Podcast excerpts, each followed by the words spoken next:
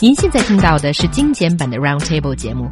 想收听并下载一小时完整节目，可以打开网站 c r i e z f m dot com，点击 Roundtable。Podcast 用户可以搜索圆桌会议。Over 400 international students have failed in two courses at the Business School of Sydney University, most of whom are Chinese students. Now, why did so many students fail and who should they blame, the school or themselves? 悉尼大学商学院近期举行的期末考试中，有400多名学生挂科，其中绝大多数是中国学生。为什么这么多学生都挂科了呢？是学校的责任还是学生自己不够优秀？So let's take a look at this story. Okay, so this happened in uh, Sydney University Business School, and we're talking about a master's co uh, course. And it's really shocking to see like 37% of um, more than uh, 1,200 students studying the critical thinking in business module um, have failed. And it, it seems like um, it's something very unexpected, as this has never happened before. And what the university is saying right now is that there has this. Uh, there has been a change in the way that uh, students have been examined. As in the past, you just write a thesis that's like a very long essay, and this year, uh, now uh, students have to pass a written examination. So I think it's still writing essays, but in a timed manner. Yes. And you cannot have books with you. Under obviously. close, under Yes. close supervision without internet access. Um, so, in other words, it's been, you know, I don't like to use the word cheated, but it seems that maybe in the past students have cheated. Oh, I used the word, but Oh, but I mean, Mark, you know, cheeky that is. What? But I mean, you know, or as it's put in my notes, improper help. You know. Oh, oh, Like, basically- basically getting someone else to do it for them or copying it all off the internet. Oh, now I've got a, you know, that is cheating. And But so that, that is What? cheating, but can I just please chip in a little bit here? That uh, there has been the scandal last year regarding the same module that um, uh, there was. Uh, um, reports about some Chinese students getting uh, help from ghostwriters to Yeah. write that uh, Correct, essay. yeah. Mm. So, uh, well, dissertation kind of thing. I, I think this is very good that they're now using exam to do this because now we can see who really knows the answers and who doesn't.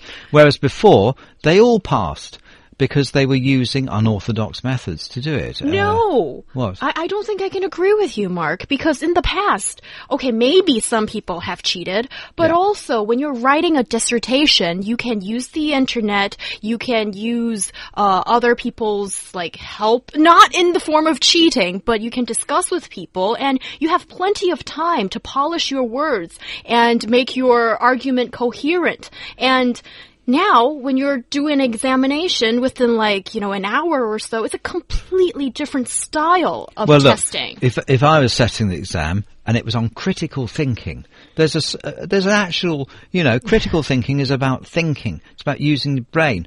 That I'm interested in what that candidate has to say, not what they've got from somebody else's opinions and so forth. You know, so I think especially in critical thinking. It's very important that the it should be the student themselves who are able to put forward an argument, back it up with facts, analyze it.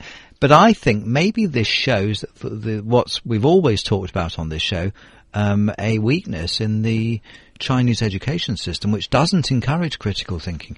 We saw it in that BBC TV documentary, you know, with the Chinese teachers in the science lesson, where the the way that they are used to teaching science in that school is they're given the equipment and told try and make a chemical and it, you won't be able to do it probably, but try and do it and make a note of the, what goes wrong and what you do and what your thinking process is.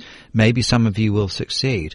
Whereas the Chinese teacher said that the method in China is that the teacher tells them how to do the experiment. They don't even do it themselves. And, uh, And tell them the result and then let them memorize Yes. it. Yeah. So, so therefore, there is this shows that the, the two different. Now, I, I think that in China now, actually, with more equipment available and more money, uh, they would now do the experiment themselves, perhaps. But I mean, that does illustrate what we've talked about for so many times: the, the the the need for more creativity in the Chinese education system in general. Yes, that part I do agree with you, but it is particularly because of the reason that you're lacking certain abilities and then you pay so much to go overseas to get better in that, right? And with so many people failing in this one examination, called something critical thinking, then I would propose the question, has this university done its job in adequately educating our Chinese students who are not equipped with critical thinking when they uh, arrived at the school and after a year or a semester, how come there has been no improvement? Well, wait a minute, because those 37% that failed were in the same classes as the 53% that succeeded. So whatever teacher, teaching was given to the 53% was also given to the rest of the class. Going to university is about doing your own work. It's not about relying on what the lecturers or professors say. Yes, that's part of it. But can I give you this other piece of information? According to uh, Sydney, is it Herald? One of these newspapers said that uh, one of the uh, students who failed testified and said, "We only got one tutorial uh, telling us how to prepa- prepare for this examination, and there wasn't other like help or you know teaching about how to pass this examination." This, this shows the whole problem.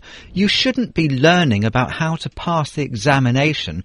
You should be learning about critical thinking. And what money you've paid is totally irrelevant. Just because you paid a lot of money gives you no entitlement at all to any qualification at the end of it unless you pass the exam. 53% of them, including Chinese people in that 63, by the way. What? 30, 37, 63, right? No. Yes. Yeah. si- okay. Yes, si- yes. Yeah. Sixty. Maths is never my strong point. But yeah. So no, uh, the sit- the conditions were the same for everybody. All right, and we'll be right back after the break. Informed opinion and heated debate. Find out what's got China talking on our roundtable discussion. Only on EZFM.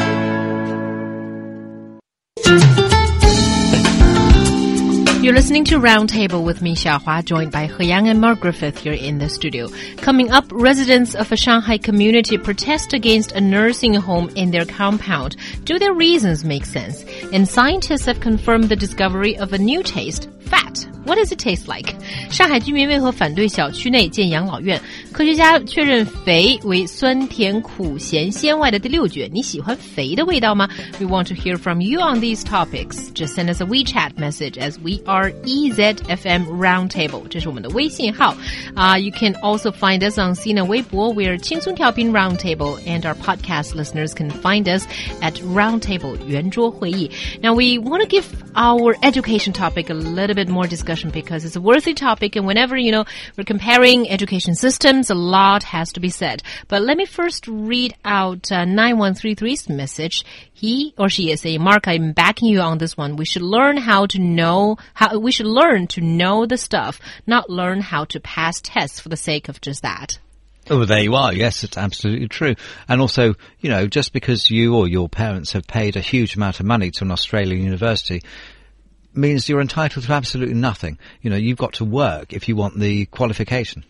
that part I do, excuse me, ah, traumatized uh, by what's going on, and I and I think yes, of course. Um, you can't buy a degree from any university. That's just not right. But also, here's another question. If these students are so bad, so underqualified, who don't even have a clue how to do critical thinking at all, then why were they admitted in the first place? Well, because they got someone else to prepare their application materials as well. That is a strong accusation, which we know nothing about. So here also, I think, um, is a problem that is kind of widespread. That is, with so many Chinese students go, going overseas to study, and are these universities, uh, you know, are, are their qualification, like the, the requirements that they ask for students adequate enough I to test whether these students are ready for these universities in the first place? I think you're being deliberately naive. You know as well as I do that there are companies that will prepare all the application materials, including the personal statement and everything else. They'll prepare it, make sure it's in absolutely perfect English. And the, surely that's something the students should do for themselves, not employ a company. You know, you know what I'm, you know it's true, right? There are companies that do this, yes? So to say that, that, that, that that's a strong accusation is, is nonsense. We know it's, it's happening every single day. Students are getting in really under false pretenses because they didn't do the work themselves. Uh, and this is why when perhaps many of them go to the Australian university, some of them were identified as having problems with their English language which were not apparent from their application materials. And now, also, it's uh, it's also true that in this course, the critical thinking in business course, the students who were identified as having a substandard level of written English were offered a zero credit, zero fee intensive unit for free to help them sharpen their understanding and communication skills. But the university said the level of participation in those courses was disappointing. So, you know, the, the university pointed out to some of the students that they that they their English skills weren't good enough. So you can't blame the university for letting them in because if their application materials um, were the same level that they displayed in the classroom, they would not have been there in the first place. I think I, I think that could be partially true, but I don't think that is fair to say that all of these students, because they, you know, forged their application and here where is where they end up with. Because even with, let's say you've passed the requirement grade for IELTS or whatever those uh, English examinations, it still doesn't guarantee you to have the proficiency that is asked from a university level class in these universities overseas. It still doesn't guarantee any of that. So I think, okay, forgery is one thing, but I think universities need to maybe think it through, come up with new plans how to identify, you know, the really the people that hmm. you want. Well, they have, and it's to have an exam instead of a written coursework. They have identified it, and they've weeded out those who were not good enough to be given the qualification. But And that's instead of complaining, after hmm. that's after they've taken in tons of money. And I think yeah, but they've changed the system so that next year, probably. People, the students will maybe think twice if their English, if, if that's what the problem is, or if their understanding of critical thinking is not adequate, they'll realise I'm going to have to sit an exam, you know, under close supervision, without access to anybody else or the internet. Do I really want to spend that much money when I know that I'm really not up to it? You know, I could I could just about do it if I could use the internet and ask a lot of friends, but if it's an exam uh, under supervision, they won't go. They won't waste their money because they're, you know, they've. I think it's this is why it's a good thing they've done, you know, because it's not fair on the 63% that passed that last year. So would the other 37% have passed as well. That's just not fair in the jobs market. That there are people who shouldn't be in the jobs market who got through because of a flaw in the university's system that they've now put right. Okay, well, that's something I think I can agree upon, but I still feel that for these uh, students who sort of didn't know what they're walking into, and then I think somehow they're being treated like cash cows. No, they're, well, they're not. The university is actually probably going to get in less money from now on. Now, next year, like I said, theoretically, if we go by the statistics, they'll they, they'll have 37 fewer um, enrolments, percent fewer enrolments in this course. You know, if if or rather, what will actually happen is that people that didn't get a place that should have got one but were denied because of someone that shouldn't have been there, next year they will get their chance fair and square based on the new assessment uh, criterion. Well, I think the university probably made the right decision when they decided to change their way of examination. But I guess that decision was carried out a little bit too promptly in the middle of the term instead of in the in the beginning of it or without maybe prepping the students enough for the final exams. Either way, I think maybe both the university and the students themselves have not realized the huge gaps that I lie between these two hmm. educational systems. I still don't agree with that point because if you know about critical thinking in business, if you've studied it, it should not matter to you whether how you're assessed. The Honglin seems to be blaming, uh, tend to blame the students for themselves. She thinks that if you don't learn enough or you do, if you don't learn well enough about how to think critically or how to write an essay, then don't blame people for failing you. Yeah.